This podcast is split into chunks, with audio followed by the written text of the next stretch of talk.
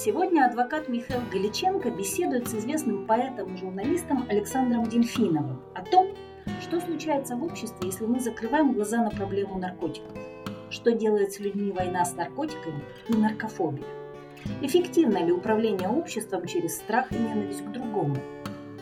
Подкаст подготовлен Евразийской ассоциацией снижения вреда и правовой сетью ПАВИЧ. Мы не пропагандируем употребление наркотиков, считаем это личным выбором человека.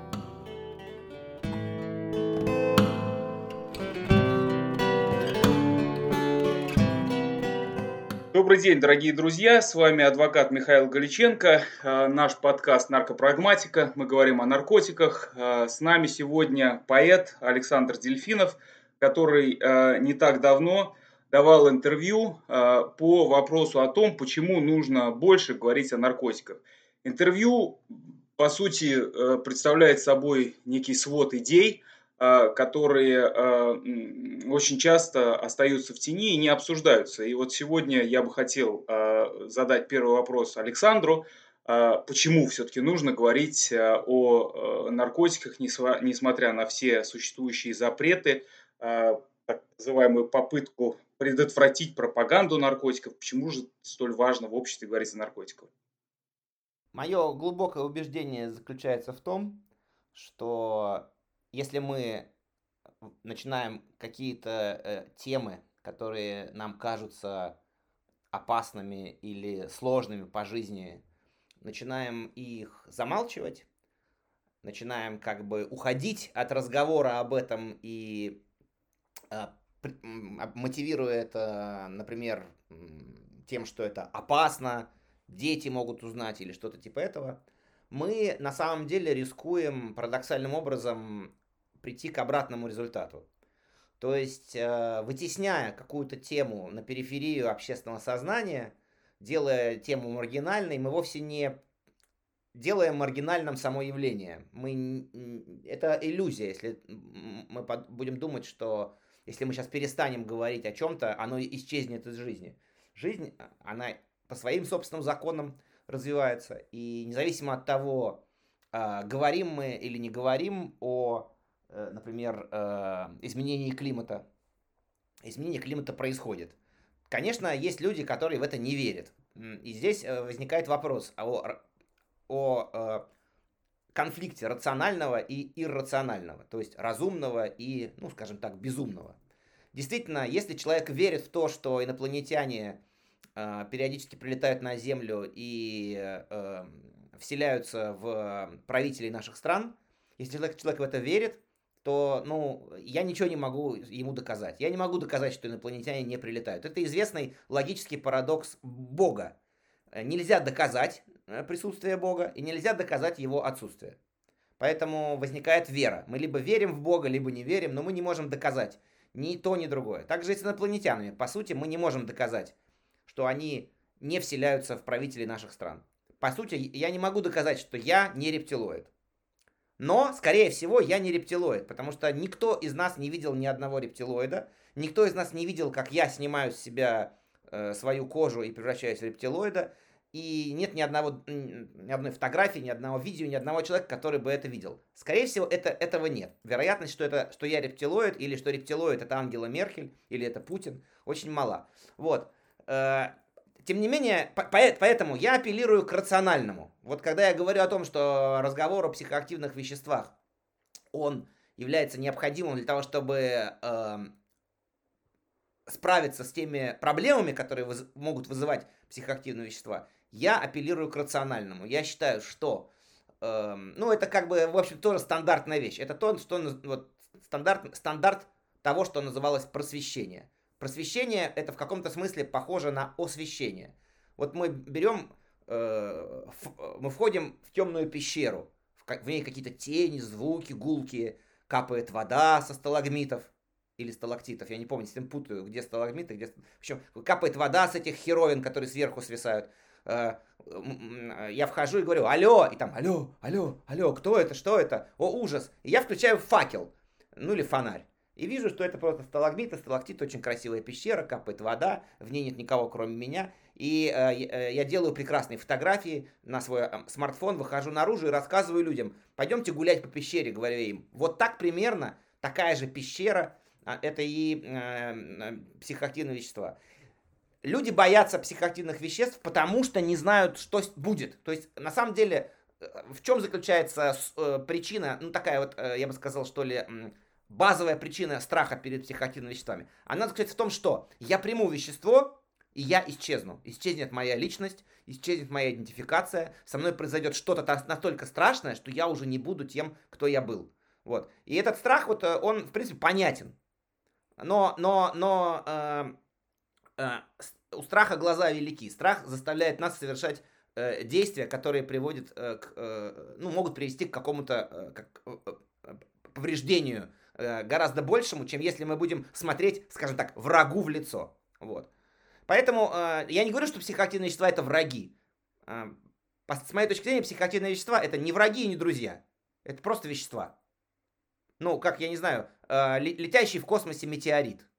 Он может пролететь мимо Земли, с небольшой вероятностью бабахнет в Землю. Но метеорит абсолютно нейтральный, ему абсолютно пофигу, бабахнет он в Землю или нет. У него нет никакого по этому поводу мнения.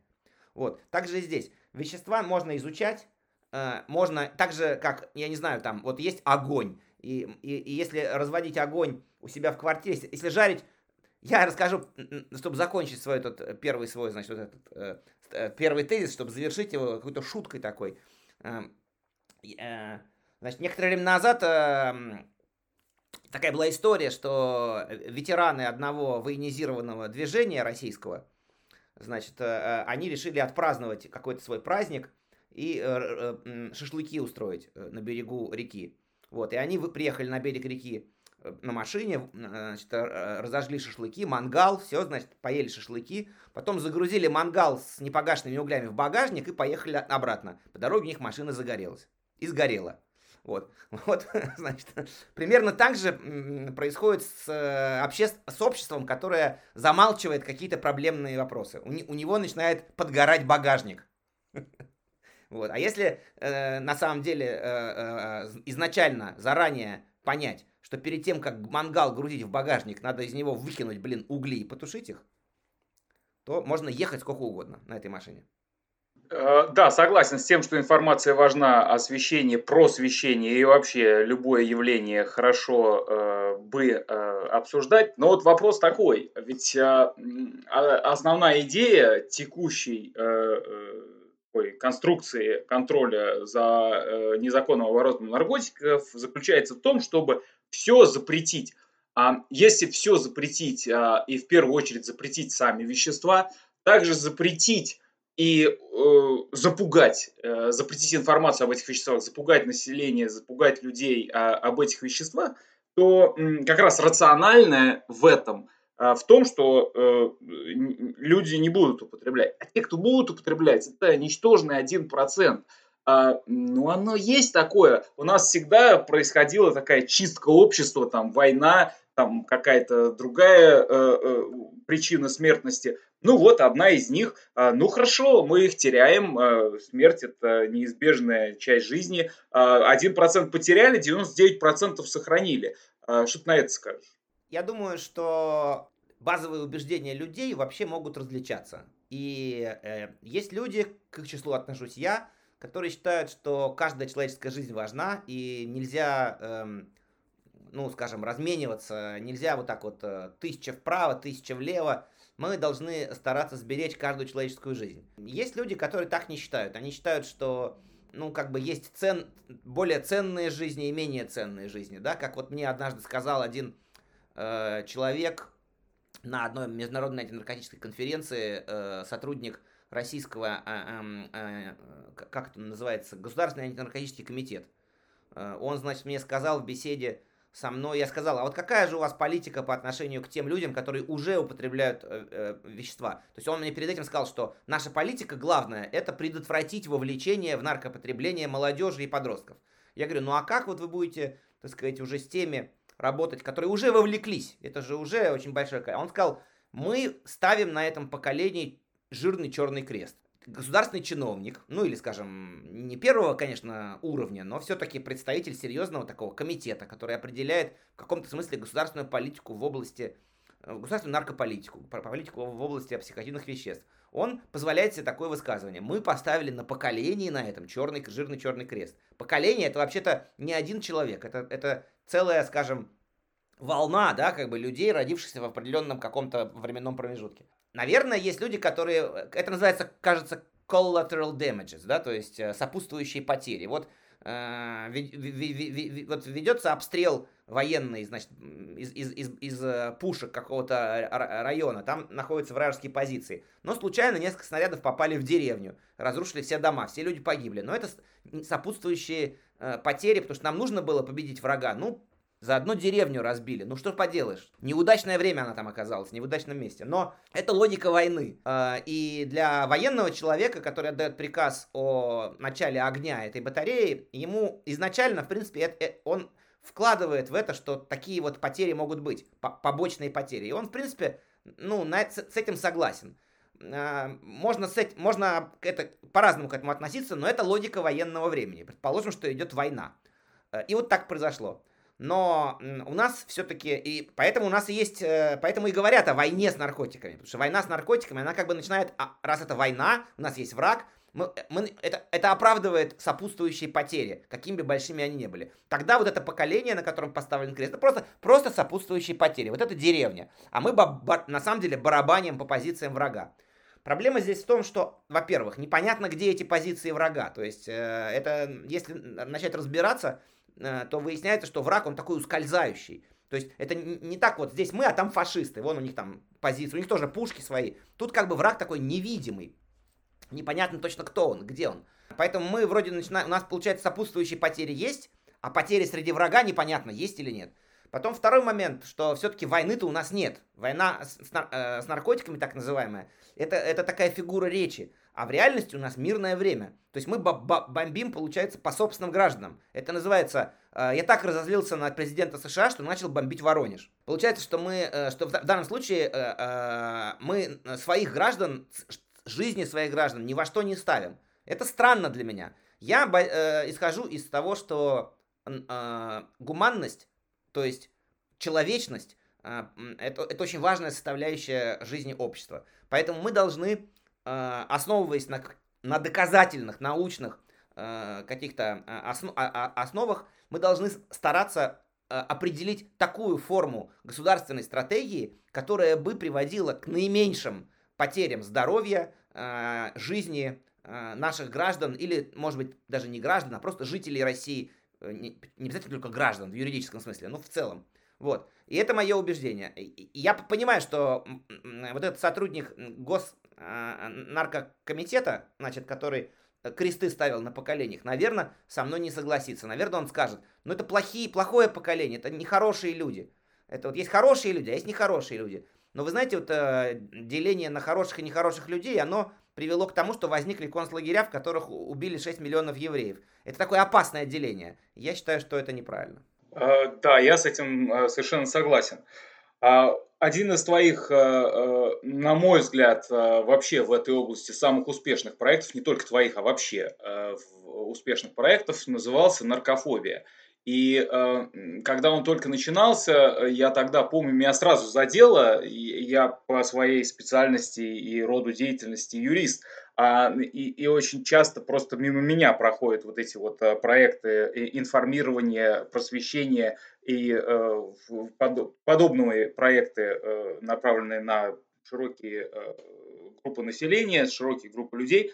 А тут, я помню, был такой короткий, по-моему, это было сообщение, где говорилось «наркофобия, управление страхом». А меня это тогда сразу задело, я как-то тогда сразу это понял. А действительно, есть такой способ управления обществом, называется он управление страхом. А я тогда был чрезвычайно молод э, в тот момент, когда этот проект начинался. И, э, к сожалению, так получилось, что да, действительно, это впервые благодаря этому проекту э, мне, э, в общем-то, до меня дошло, да, как, ча, какие важные части общественных отношений регулируются ничем иным, как страхом. И сейчас-то видно, что, в принципе, страхом регулируются не только вопросы о наркоконтроле, но и э, все другие большинство других общественных отношений. Но сама идея управления страхом и проект наркофобия. Расскажи, пожалуйста, об этом, как вообще э, вы, так скажем, с твоими с коллегами, ты в частности, э, ну, скажем, пришел к тому, что э, такой проект должен иметь место и что он, он, он должен существовать для широких групп людей. Ну, я думаю, что, э, во-первых, этому предшествовала просто какая-то логика жизни, то есть уже довольно много лет Проект этот возник в 2011 году. А э, вообще темой наркополитики я так осознанно занимаюсь с 98 -го года, как журналист и, ну, отчасти как э, гражданский активист, вот, ну и как литератор тоже, поскольку я пишу об этом, э, ну, скажем, не только чисто журналистские тексты, но и такие, скажем, публицистические. Non-fiction, как сейчас говорят. Вот. Да и fiction тоже, стишки тоже пишу. В общем-то, эта тема для меня важна. Вот. Э, и э, многие годы, вот, э, занимаясь этой темой, конечно, подспудно накапливалась какая-то информация, такая аналитическая, да, но, но долгое время были непонятны какие-то механизмы того, как это работает. Я думаю, что система, которая использует страх, запугивание для администрации общества, это система, которая нацелена в первую очередь на сохранение собственной власти. То есть это такая система ну, это, скорее всего, будет авторитарная система, потому что э, запугивание связано с, э, конечно, э, с силовым э, блоком, да, то есть, чтобы кого-то запугать, тебе нужна сила, э, потому что и, и, ты не можешь запугивать ну, то есть, покажи кулак человеку, вот он пугается, а покажи человеку конфету, он будет смеяться, то есть, понятно, конфетами не запугаешь никого. Вот. Хотя, конечно, бывают, есть исключения. Есть клоуны-убийцы. Да? Клоуны-убийцы, раздают, раз, раздающие детям конфеты с героином. Мы знаем эту проблему, она во всем мире известна. Вот, но, но эм, я э, на протяжении, там, соответственно, вот с 98-го, там, считай, до 2010 года, почти больше 10 лет, я брал интервью разных людей, встречался с чиновниками, с какими-то политиками даже несколько раз, с активистами, с, просто с людьми, которые употребляют вещества, с зависимыми, с врачами, в общем, со, с огромным количеством вот, представителей разных сфер общества. И э, я обратил внимание, что... И в какой-то момент я это осознал, что это, э, вот это, это, эта тема просто как бы она вызывает у людей, ну, скажем, такую, как-то, как будто бы блокируется что-то. То есть вот э, ты начинаешь, э, вот, допустим, сидит перед тобой, условно говоря, мама твоего друга и, или просто знакомого, и она, и, и, и, и, и, и, у которого проблемы с веществами, допустим, да, с зависимостью. И, и ты пытаешься объяснить что-то ей, э, ну, исходя из твоих знаний, исходя из того, что ты прочитал какие-то книжки, а она ничего вообще не знает. Там, перед ней просто есть проблема, что у нее там сын, не знаю, телевизор украл. И ты пытаешься ей что-то объяснить, и вдруг она говорит, не хочу ничего про это слушать. Я не хочу ничего про это слушать. А, пусть его заберут, э, условно говоря, там а, в, в терапию, в эту, в реабилитацию. Пусть его заберут, пусть они его там... То есть, вот это меня... Это был такой реально эпизод, да, это я не, не придумываю. Был такой эпизод, который меня все время поразил. А, что человек просто не хотел слушать ничего. Он, и, она она хотела просто, чтобы это исчезло из ее жизни. Она, она говорила, пусть его заберут. И меня поразила что вот эта вот фраза, пусть его заберут, и вот этот, а вот этот отсыл к какому-то авторитету власти, который заберет, у которого есть сила, чтобы забрать, куда-то человека поместить, что-то там с ним сделать, какое-то чудо совершить, какие-то манипуляции, наверное, там выпороть его, я не знаю.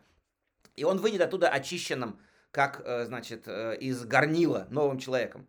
Вот эта э, логика, это, это, это, это, эта беседа много лет назад, она меня настолько поразила, ну и, собственно, она и прекратилась. То есть я не смог тогда никак э, с этой женщиной достучаться до нее, скажем. Кстати, потом там печальная была история, потому что в результате ее вот этот, э, этот мой знакомый, ее сын, он э, погиб от, уже там через несколько лет после этого. И я много, ну, как-то думал, почему это, что это. И потом э, в 2000, по-моему, втором году или первом, или втором, не помню точно, ввели а, административное наказание за пропаганду наркотиков. Там в какой-то форме тогда, самой ранней, это ввели. И вот, э, вот когда это ввели, у меня вдруг что-то щелкнуло в голове, и я подумал, а вот теперь, когда у нас вводят ответственность за э, разговор на эту тему, таких мам будет еще больше. То есть еще больше будет людей, которые ничего не будут хотеть слышать, а будут э, э, э рассчитывать, что волшебным каким-то образом их пострадавшие родственники вот как-то их исправят, их починят как бы, да, вот как вот робота берут и починят. Но людей так не чинят. И вот когда уже прошло еще там сколько-то лет, и в 2011 году мы э, сели, значит, придумывать проект, это был тогда арт-фестиваль, э, э, и мы хотели придумать какой-то проект, такой вот э, социальный, где бы проблема э, психоактивных веществ или, скажем, проблема злоупотребления этих веществ, она была бы представлена для общества в какой-то арт-форме. И вот мы стали думать, как назвать этот проект. Вот тогда э, на, на, на, на, в дискуссиях всплы, всплыла вот эта история, и э, мы, да, и тогда еще перед этим был случай, когда э, нашего товарища художника Артема Лоскутова задержали в 2009 году, и была большая, задержали его, подбросив ему э, марихуану. И, ну, мы сейчас уже мы знаем, после дела Голунова, все уже знают, что подброс это как бы широко распространенное явление. В 2009 году это еще не было так, так очевидно.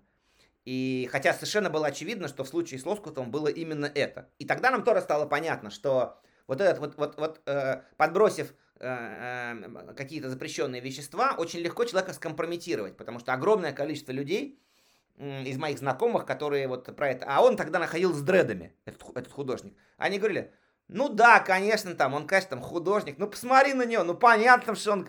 То есть сам факт того, что в, в деле Лоскутова, который на самом деле был организат, одним из организаторов э, новосибирской монстрации, большой массовой акции, и именно это было причиной э, как бы вот таких действий в его, в его отношении, это все отходило на второй план, потому что появление в деле наркотиков как бы затмевало все рациональные э, аспекты этого дела, и люди говорили, ну да, конечно, да, но ну ты посмотри на него. И как будто бы уже, значит, мы понимаем, что раз э, на, в деле наркотики, значит, значит что-то там, какой-то уже э, состав преступления автоматически появляется. Вот это все мы обсуждали, возникла вначале вот эта форм, формула управления страхом. Или управление, а тут э, оно еще обоюдоостро звучит, управление страхом, то есть управление обществом через страх, но и управление самим страхом. Потому что ты как бы создавая определенную атмосферу в обществе, ты создаешь ужас, как бы, да, создаешь инструмент. Ужас, страх это инструмент, в том, и, и ты им управляешь. Вот, и вначале просто было управление страхом. А, и, и, и, и вокруг этого как там а, крутилось все это. Я, даже что-то там такое было, на, я не помню, наркострах, там вот фигурирует, госнаркострах, вот, вот я, был, было название госнаркострах. А, значит, э, но нам показалось, что это звучит вроде ярко, но это как-то уж слишком похоже на бюрократическое что-то.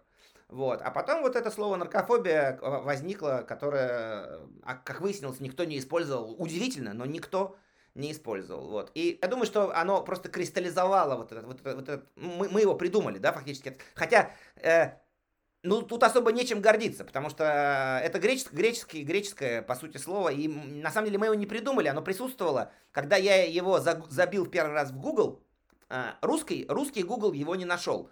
Он там был ноль. Но он тут же предложил польский сегмент Гугла.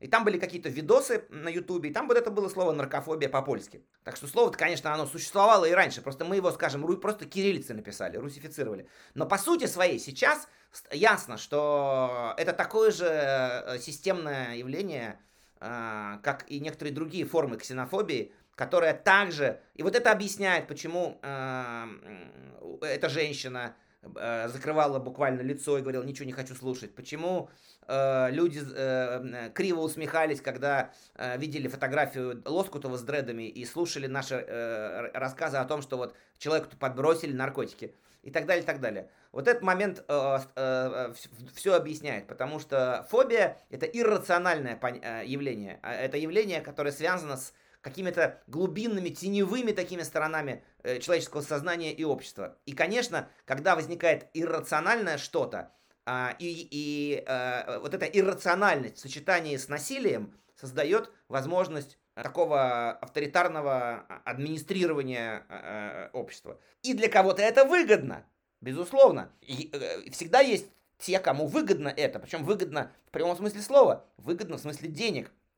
Но мы Вот я, мы, наверное, стоим на позициях э, антиавторитарных, и нам хотелось бы, чтобы э, вот у этой мамы, если взять это как образ, вот у этой мамы, у которой э, этот несчастный ее, значит, сын погиб э, э, от своих заболеваний, чтобы они не погибали, чтобы можно было это остановить, предотвратить. И я думаю, что в этом смысле преодоление фобий это э, достойная задача для общества. В 2018 году э, комитет по правам инвалидов, есть такой комитет Организации Объединенных Наций, э, к сожалению, использует до сих пор вот этот устаревший термин инвалиды. Ну, такова конвенция, э, на основе которой этот э, комитет был создан. Так вот, этот комитет э, вынес первые за историю своего существования рекомендации, э, касающиеся проблем употребления психоактивных веществ – людьми э, с психическими расстройствами. Рекомендация касалась Российской Федерации. В, это, в рамках этой рекомендации говорилось вслед за Комитетом по экономическим, социальным и культурным правам о том, что Российской Федерации, ну а вслед за Российской Федерацией и всем остальным странам-участницам Конвенции по правам инвалидов, а, рекомендовано рассмотреть вопрос о декриминализации хранения без цели сбыта. Мы сейчас э, не будем затрагивать тему декриминализации, это отдельная тема, а, которой есть смысл посвятить э, не один час, но я хотел бы спросить тебя, насколько, на твой взгляд, э, серьезной является проблема употребления психоактивных веществ людьми с психическими расстройствами. Возьмем глобальные масштабы и затем, э, если ты можешь сказать, что-то о странах э, региона Восточной Европы, Центральной Азии. Насколько серьезна эта проблема? А, ну, я должен сразу оговориться, что все, что я скажу по этому вопросу, является моим мнением. Это мое мнение, которое основано, конечно, на моем опыте многолетнем э, работы с этой темой. То есть я могу сказать, что у меня мнение, наверное, какое-то достаточно обоснованное. Но это все-таки мнение, потому что я не владею вот так сходу какими-то данными исследований научных на эту тему. Я не владею статистикой, я не знаю э, проценты, вот, э, процентное соотношение, сколько там людей. Наверняка такие цифры есть, наверняка их можно найти, потому что я думаю, что эта м, тема должна была, ну, не может такого быть, чтобы ее никак вообще не изучали. Я не ставил пока перед собой задача э, э, э, эту статистику поднять и эти цифры изучить. Я, надо сказать, что с этой темой работаю, ну, более так в художественном смысле.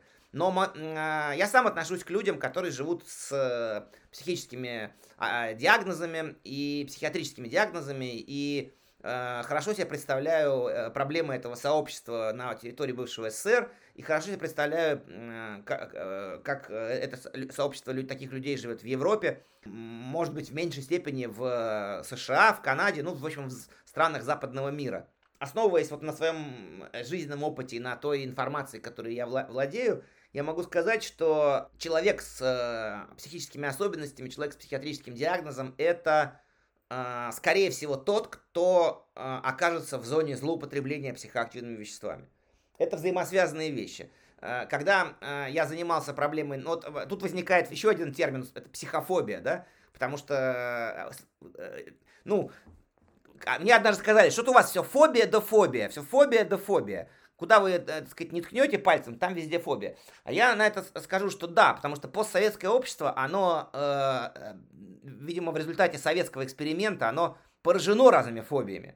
Потому что очень много э, непроговоренных вещей трагических было в, в обществе, осталось как бы в бэкграунде да, и э, поэтому такие вещи возникают, и э, это архаические структуры, это древние бессознательные структуры, которые пронизывают общество. Если мы о них не говорим, и мы как-то, так сказать, э, еще больше тумана наводим, они начинают распространяться, развиваться, как э, своего рода болезни, вот, э, общественные, социальные, вот. Э, я думаю, что вот э, проблема э, злоупотребления веществами и проблема людей, которые живут с диагнозами и как-то страдают из-за этого, это проблемы, которые пересекаются. Это как, если представить себе два круга, один красный, другой зеленый, и вот наложим их напополам друг на друга, и посередине получится такое черное поле.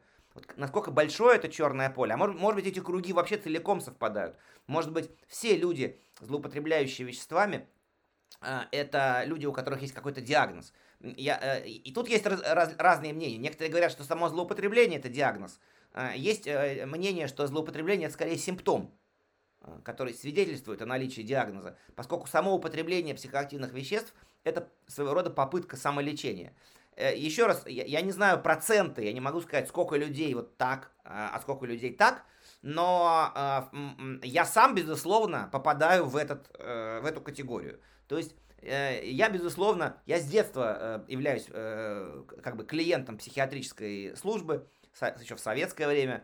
А, это, возможно, связано с, там, с пережитым мною в раннем детстве насилием, а, таким значительным в школе. Возможно, уже даже само вот это насилие стало следствием моего странного поведения, потому что я еще и раньше, наверное, это может быть как, как бы генетически предрасположено. Вот это вот необычное поведение ребенка, которое провоцирует насилие на него в советской системе, если ты себя вел странно, то ты сталкивался с насилием, а не с попыткой тебя понять.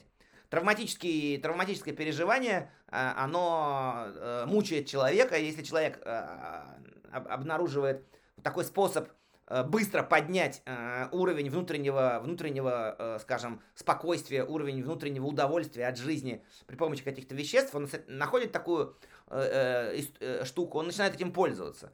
Да, я вот хорошо помню, как э, там в школьное время, в относительно старших классах, мы вот начали бухать.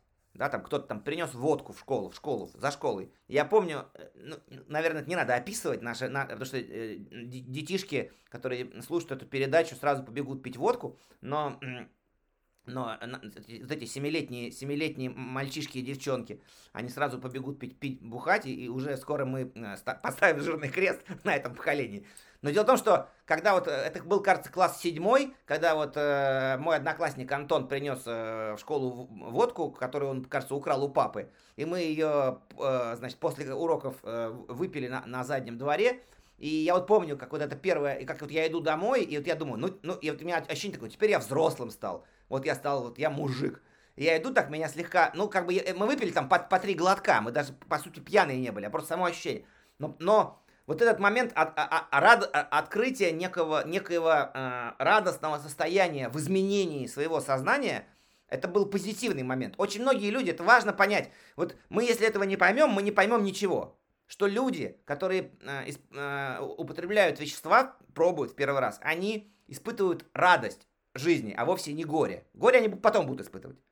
Но вначале это радость, это, это счастье. И это, кто-то скажет, ну это просто, э, так сказать, обман, да, это химия, это все обман.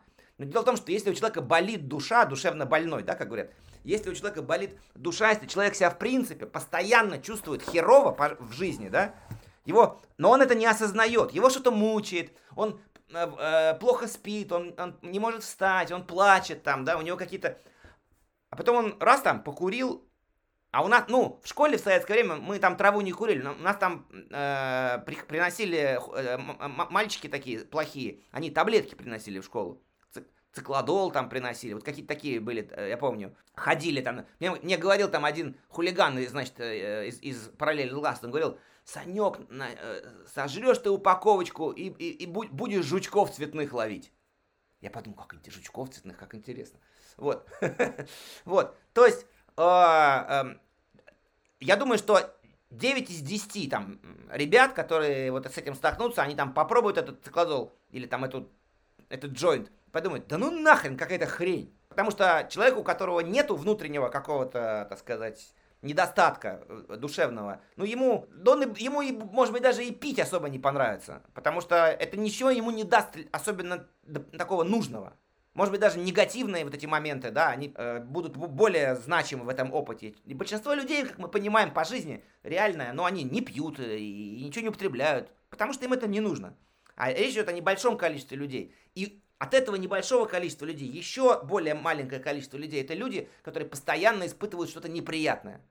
Вот я просто поясню. Э, когда мне уже было за 40 лет, я в психиатрической клинике в Берлине лечился, в специальной клинике для биполярных расстройств, в специальной группе, вернее, для биполярных расстройств. И, и там э, еще э, предположили в этой клинике, что у меня пограничное расстройство. Потом мне его и поставили, этот диагноз. И я пошел в специальную группу для пограничных людей. И там психолог, руководитель группы, очень компетентный человек, просто один из самых компетентных специалистов, которых я встречал, который очень многому меня научил, научил управлять своим психическим состоянием и корректировать без всяких веществ э, просто корректировать вот перегрузки психики за счет каких-то особых приемов таких.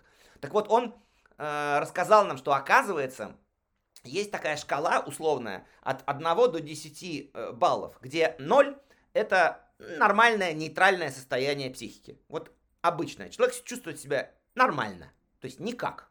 Просто сидит и нормально все. А 10 это человек, который взял в руки топор и бежит за своей женой с криком «Убью, сука!» Причем почему он так делает? Ну, не просто вот он так делает. Но вот когда он так делает, это 10. То есть это полный, полная потеря контроля и суперагрессия. Так вот, если нормальный человек э, э, в нормальном состоянии чувствует себя на, на ноль, а в ненормальном, в самом ненормальном, с топором бежит за там, своей женой, условно говоря, ну или просто что-то такое делает, вот, нападает на, на, на, на, кого-то, бьет кого-то, то человек с пограничным расстройством, у него ноль находится там, где 5. То есть он живет на постоянно на повышенном уровне нервозности и напряжения. Поэтому э, даже небольшая проблема жизненная может этого человека перебросить в состояние беготни с топором. Потому что там, где обычный человек выдерживает нагрузку стресса, человек, у которого постоянно на пятерочке стоит, его постоянно трясет. Просто так, его трясет просто так. Ничего не происходит. А, а его уже трясет. И тут, значит, ты ему говоришь, э, там, что-нибудь там, э, не знаю, там, э, ты должен завтра, э, к завтрашнему дню подготовить все уроки и, и сдать экзамен. И он такой, а и с топором уже побежал. То есть его перекрыло сразу, потому что он не выдерживает. А, и вот именно э, э, вот этот человек, который живет с таким постоянным уровнем напряжения, не осознавая этого, а я десятки лет жил и не осознавал. То есть я вот реально живу с таким напряжением постоянным, это я понял, да, и для меня является особой задачей, как его понижать все время. Вот. Такой человек является, конечно, потенциальной жертвой злоупотребления. Поэтому да, психо, психи, психиатрические диагнозы э, важно выявлять, важно э, оказывать помощь таким людям. И, конечно, если ты дашь человеку с такого э, типа или с каким-то другим типом расстройства в руки лопат, вначале ты его побьешь ногами, потом, значит, ты его там э, заставишь таскать шпалы или копать землю, а, и, и, и понадеешься, что это исправит э, его проблемы со злоупотреблением веществами, нет. Это усугубит только их. То есть, потому что ему и так херово, а ты его, ему, ему еще хуже делаешь. То есть здесь какая-то должна быть другая логика. Но, к сожалению, в... Это сейчас последняя уже мысль, но это такая большая тема, да? Но последняя мысль здесь. К сожалению, у нас сострадание к людям, э, оно на втором плане. А на первом плане у нас такой вот подход что ли, мы требуем от, от человека дисциплины, мы требуем от человека сильной воли. Мы говорим, встань, тряпка, соберись, на турник отжался быстро, да? А, а, а человеку, может быть, жить не хочется. Какой турник? Ему, ему просто вообще э, тяжело в зеркало на себя посмотреть, потому что один только вид собственной рожи его реально вгоняет в, в, в депрессию и суицидальные мысли. Потому что у него такой, так, такое душевное устройство. Вот. А, а мы вместо того, чтобы помочь, этому человеку ощутить себя в жизни более комфортно, вместо того, чтобы научить его э, находить э, э, способы рад, радоваться жизни без химической какой-то, э, так сказать, вот, э, поддержки, мы вместо этого даем ему лопаты в руки и заставляем таскать шпалы. Это отчасти по похоже на идею такого некоего общественного очищения. Если у тебя все общество настроено на э, то, чтобы э, стремиться к какому-то единому благу, каким бы образом оно там ни определялось, ты всегда должен иметь э, лидера или лидеров, э, которые ты, определяют э, ход общественного развития. Все остальные общества, там, скажем, по пирамиде, да, все остальные должны подчиняться их видению, выполнять свою функцию, исходя из их приказов или из их видения, даже если это нечеткие приказы. А те, кто в той или иной степени отличается со своей этой неодинаковостью, со своей этой разностью, они просто отсеваются, да, и как бы это жестоко не звучало, происходит эта вот очистка, где, в принципе, роль э, очищающих механизмов выполняет, с одной стороны, э, психоактивные вещества, алкоголь в первую очередь, а с другой стороны, э, и все те э, общественные и государственные структуры, которые, с одной стороны, э, пытаются надуть страх – а с другой стороны, получая на фоне этого страха неограниченный мандат э, такого репрессивного качества э, действуют против тех, кто показывает свою неодинаковость. И, в общем-то, по сути, их уничтожают. Э, что ты на это скажешь? Это, это, это вообще один... Э, по, э, ну, существует такая теория, которая, мне кажется, очень глубокой, что это один из... Вот то, то, что ты сейчас описал, это один из механизмов, очень древних механизмов э, управления обществом, который интуитивно сложился в обществе на протяжении вот всего развития человеческой цивилизации. Это просто древнейший механизм, который Э, как э, французский э, философ и культуролог Рене Жерар в одной из своих книжек формулировал, это принцип козла отпущения. То есть, чтобы консолидировать общество, чтобы скрепить общество скрепами, чтобы сделать монолитном а, большинство общества, нужно выделить группу меньшинство, меньшинство а, выделить ее, наделив какими-то внешними признаками отличия и сказать, вот они виноваты во всем плохом, что происходит в нашем обществе. Мы их сейчас уничтожим, и так мы очистимся. И отсюда, например, происходит вот когда еще в средние века, когда в христианской Европе сжигали евреев, говоря, что евреи отравили колодцы. В период, когда была чума. Вот, значит, э, эпидемия чумы охватила Европу, и э, кто виноват в чуме? Это евреи, они отравили колодцы. Это э, э, реальные истории из Шве... в Швейцарии так, такое происходило, и в Германии такое происходило, в средневековой. Почему? Евреи радикально отличаются внешне. Они живут отдельно. У них какие-то свои непонятные законы. Мы к тому же знаем, что они, это именно они распяли Христа когда-то давно. И они, значит, у них непонятный язык, непонятная еда, все у них непонятно. И вдруг мы начинаем умирать. Так работает э, архаическое средневековое общество. Мы говорим, вот эти непонятные люди, которые, к, к тому же и Христа распяли, вот эти нехорошие, которые так одеваются, это они, от, они христианских младенцев, значит, э, кровь берут на мацу, это они отравили колодцы. Тогда люди идут, собирают всех этих евреев, сжигают, реально такая была история, в Базеле сожгли всех евреев э, задолго до Холокоста. То есть Холокост, на самом деле, это на уже таком современном уровне воспроизведенная э, супер древняя модель. Э, просто э, доведенная уже нацистским режимом до уровня конвейера, до уровня такого, скажем, э, что ли, конвейера смерти, завода смерти. А в, глубине, в средневековой истории подобные же вещи просто в меньших масштабах происходили постоянно. Не только с евреями. Но просто этот механизм легко переносится на любых других. Геи, пожалуйста, э, там, я не знаю, или, допустим, в, русской, в, рус, в российском, в российском э, контексте это будут таджики или цыгане, это будут в э, американском контексте, это будут мексиканцы, а, а в мексиканском, э, э, в Мексике в самой, это будут э, жители Южной Америки, которые оказываются в Мексике, по отношению к которым сами мексиканцы ведут себя так же, как к ним ведут себя американцы. И это повторяется и переходит с одного на другое. Причем это внутри общества, это еще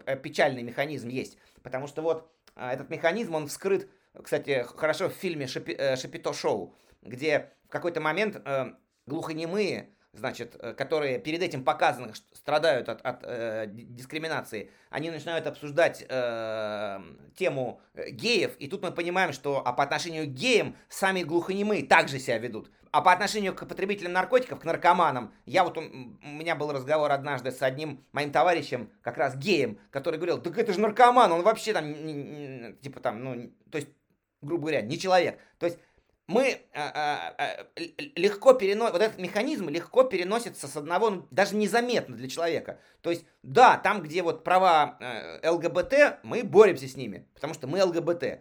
Но мы же не наркоманы. Наркоман это вообще отбросы общества. То есть это, это переходит, а тут рядом же сидят эти наркоманы. Точно так же, к, к которым мы приходим э, с нашими этими, значит, э, брошюрами по снижению вреда, и там какими-то там презервативами, э, занимаемся профилактикой ВИЧ. Начинаем с ними говорить, они там, да ну этих пидоров там вообще там, там под нары загонял. То есть этот механизм воспроизводится в каждой маленькой группе точно так же. Так он, более того, он будет в каждом классе, школе воспроизводиться. Отсюда возникает буллинг. Вот весь э, э, класс, и вот пришла девочка, она, у нее узкие глаза, она плохо говорит по-русски. Ха-ха, давай ее гонять. И мы ее гоняем, Значит, и мы становимся классом, мы становимся группой, мы, мы теряем свои личные индивидуальные качества, но мы становимся монолитным кулаком. Вот. И, конечно, для э, авторитарного общества такая модель очень полезна. Авторитарный, это принцип «разделяй и властвуй». Он именно на этом строится. мы разделяем общество на группы, натравливаем одну группу на другую и контролируем все. Вот. Это придумали не э, в, э, как бы это сказать, не современные значит, диктаторы. Это, да, вот, это не современный, современная методика. Это как раз древнейшая арха... Это еще, э, э, э, когда неандертальцы, э, как говорится, соперничали с кроманьонцами, это вот тогда еще было. Хорошо, спасибо, Саш, за этот разговор. Э, я надеюсь, мы еще встретимся и побеседуем на э, более такие узкие темы, но очень, на мой взгляд, важная тема по психическим расстройствам. Ее, наверное, нужно еще раз повторить и как-то более конкретно проговорить отдельные элементы этой темы. Ну а на сегодня закончим верой в человечество и э, стремлением к тому, чтобы люди проникались состраданием, а не наказанием. Спасибо тебе за этот разговор. Себе закончить одним коротким э, стихотворением. Я же должен, э, значит, э, я должен же что-то стихотворное сказать. Война с наркотиками. На мента напали наркоманы. Нанесли укол марихуаны. Мент достал гранаты из карманов, подорвал себя и наркоманов.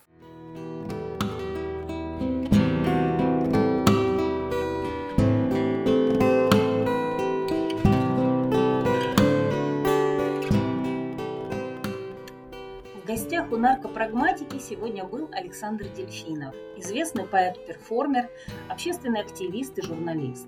Разговор адвоката Михаила Галиченко с Александром о наркопропаганде, войне с наркотиками и наркофобии получился немного философский, но очень важный, о принципах и ценностях, которые стоят за государственной политикой в области наркотиков. Подкаст подготовлен Евразийской ассоциацией снижения вреда и правовой сетью «Пойвич». Мы не пропагандируем употребление наркотиков и считаем, что решение употреблять или нет – любые психоактивные вещества. Личный выбор человека.